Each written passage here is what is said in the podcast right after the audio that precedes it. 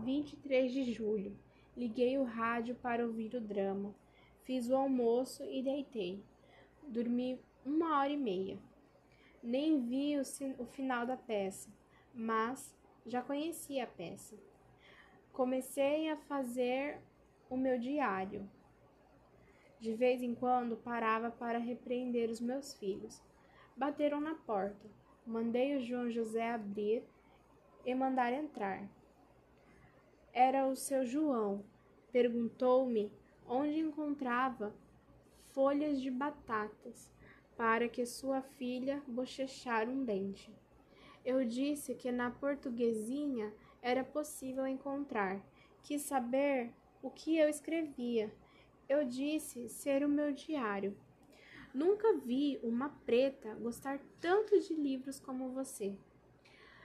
Todos têm um ideal. O meu é gostar de ler. Seu, o seu João deu 50 centavos para cada menino. Quando ele me conheceu, só tinha dois meninos.